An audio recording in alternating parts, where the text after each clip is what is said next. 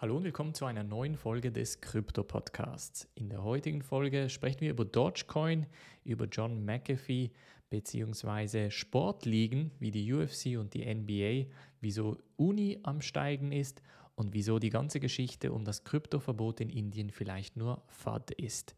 Bevor ich aber loslege, Leute, nicht vergessen, diese Woche Analyse am Mittwoch findet natürlich statt. Ich werde aber ausnahmsweise diese Woche eine weitere Analyse rausgeben, die wird wahrscheinlich morgen im Podcast kommen wird ein spannendes Projekt, ist aber eine gesponserte Analyse. Also deshalb einfach mal zuschauen und mal schauen, ob da etwas Spannendes für euch drin ist. Springen wir gleich in diese erste News Story und zwar geht es um John McAfee, der ja 2017 immer wieder getweetet hat über gewisse Coins und deshalb auch wegen Geldwäsche und Preismanipulation entsprechend ins Gefängnis gewandert ist. Und jetzt sagt er halt korrekterweise, ja, als ich Dogecoin, äh, über Dogecoin getweetet habe, dann hieß es Preismanipulation und jetzt als Elon Musk und Mark Cuban, die Milliardäre, über Dogecoin sprechen, ist es irgendwie plötzlich legal. Und es ist wirklich so, obwohl man natürlich dazu sagen muss, dass im Falle von John McAfee er wirklich fast jeden Tag einen Coin geschillt hat, also so ein bisschen angepriesen hat und gesagt hat, ja, ähm, den würde ich kaufen, weil XYZ obwohl dann später eben herausgekommen ist, dass er im Hintergrund Geld dafür bekommen hat und das nicht so deklariert hat. Da kann man natürlich bei kleinen Coins immer wieder den Markt sehr stark beeinflussen, vor allem jemand wie John McAfee, der ich glaube Millionen von Follower entsprechend auf Twitter gehabt hat. Und weiter sprechen wir über die Basketballliga, denn auch die hat etwas mit Dogecoin zu tun. Mark Cuban, der Besitzer der Dallas Mavericks, eine Basketballmannschaft, ähm, hat in den letzten Tagen obwohl er am Anfang sehr kritisch gegenüber der Krypto-Community war, äh, in den letzten Tagen getweetet, dass er jetzt oder beziehungsweise dass die Dallas Mavericks in ihrem Online-Store auch Dogecoin akzeptieren und dementsprechend ähm, Dogecoin definitiv auf die 1-Dollar-Marke gehen wird. Ich weiß nicht genau, was hinter dieser Dogecoin-Geschichte äh, dahinter steckt. Ich weiß nur, äh, Memes oder Meme-ähnliche Coins scheinen sehr gut zu performen, auch wenn es völlig absurd ist. Ähm, man kann jetzt da natürlich die Investmentthese fahren, dass man einfach in Meme-Coins investiert ähm, und einfach darauf geht, dass da der Preis steigen wird. Ich bin nicht ganz davon überzeugt, muss ich ganz ehrlich sagen.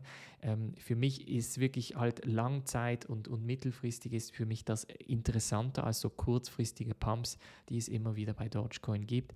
Aber das muss man grundsätzlich selber entscheiden. Und weiter äh, bei der Basketballliga ist es auch zu einem Blockchain-Komitee gekommen. Das macht natürlich auch Sinn. Ähm, NBA vor allem wurde durch Top Shot und diese NFT-Geschichte sehr stark gepusht. Also das ganze Krypto-Thema, das NFT-Thema scheint in, in, der, in den Sportligen sehr, sehr gut anzukommen. Macht auch Sinn, weil es ja immer wieder diese äh, Basketballkärtchen und Fußballkärtchen zum Tauschen gab. Das gleiche gibt es jetzt halt eben auch der Blockchain. Das Ziel von diesem Komitee ist aber unabhängig von Top Shot auch so ein bisschen zu evaluieren, ob die Blockchain bzw. Äh, Kryptowährung, wie, wie da ein, ein Profit auch für die Liga generiert werden kann. Und ich glaube, da muss man ein bisschen ein Auge drauf werfen, weil ich glaube, viele Innovationen werden in den Sportligen entsprechend performen. Das heißt, Sachen wie NBA Top Shot werden weiterhin performen und da würde ich einfach auch mal ein Auge auf Projekte werfen, die vielleicht in, ähm, in Kombination mit Basketball auf den Markt kommen, aber vielleicht nicht direkt NFT sind.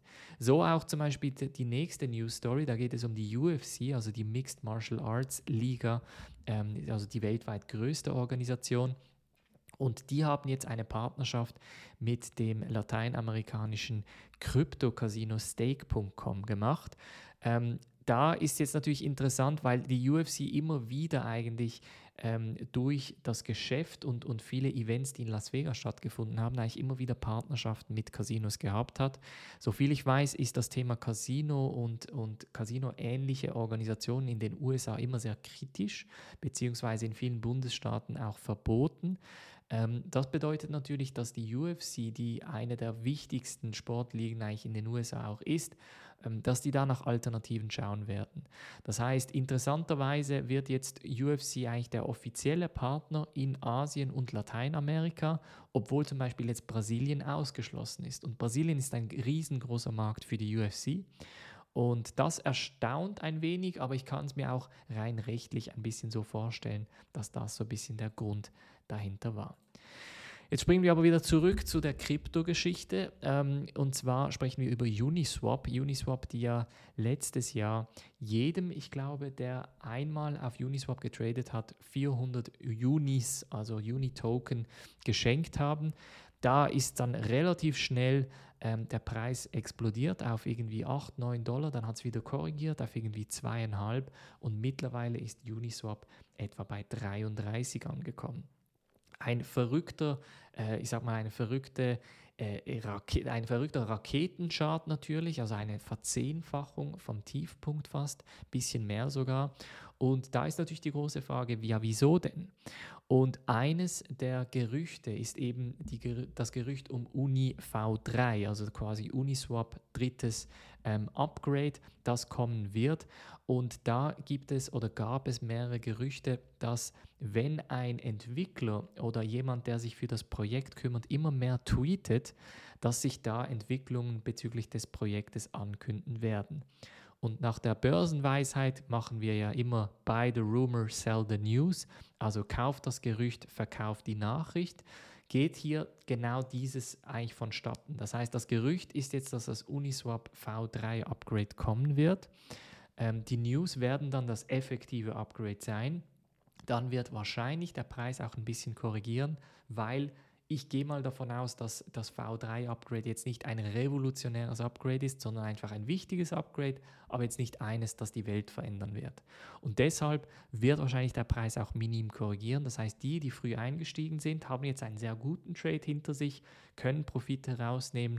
Das sage ich auch immer. Also realisiert die Profite, nehmt diese Gewinne mit. Ähm, lasst euch da nicht verleiten, dass ja Uniswap geht auf 500 und so morgen etc. Das passiert schon, aber halt über einen längeren Zeitraum. Und da müsst ihr euch immer auch bezüglich Opportunitätskosten entsprechend Gedanken machen. Und dann noch eine letzte News Story zu der Geschichte in Indien, denn da hieß es ja vor ein paar Wochen wieder, es gäbe ein Generalverbot für Kryptowährungen. Jetzt scheint es aber so, als wäre das wieder einmal einfach nur Panikmache gewesen. Ich habe ja in der Mitgliedschaft in der Discord-Gruppe gab es da eine ähnliche Diskussion und ich hatte 2018 ein Video über das erste, in Anführungsstrichen, Kryptoverbot in Indien bereits gemacht. Auch das hat sich nie wirklich bewährt. Das heißt, die äh, Kryptogeschichte war dann vom Tisch. Man möchte regulieren, das sagt auch die indische Finanzministerin, ähm, dass eine Regulation oder Regulierung kommen wird, die auch in Zusammenarbeit bzw. von der indischen Zentralbank aus kommen wird. Aber das bedeutet nach wie vor nicht, dass Kryptos verboten werden.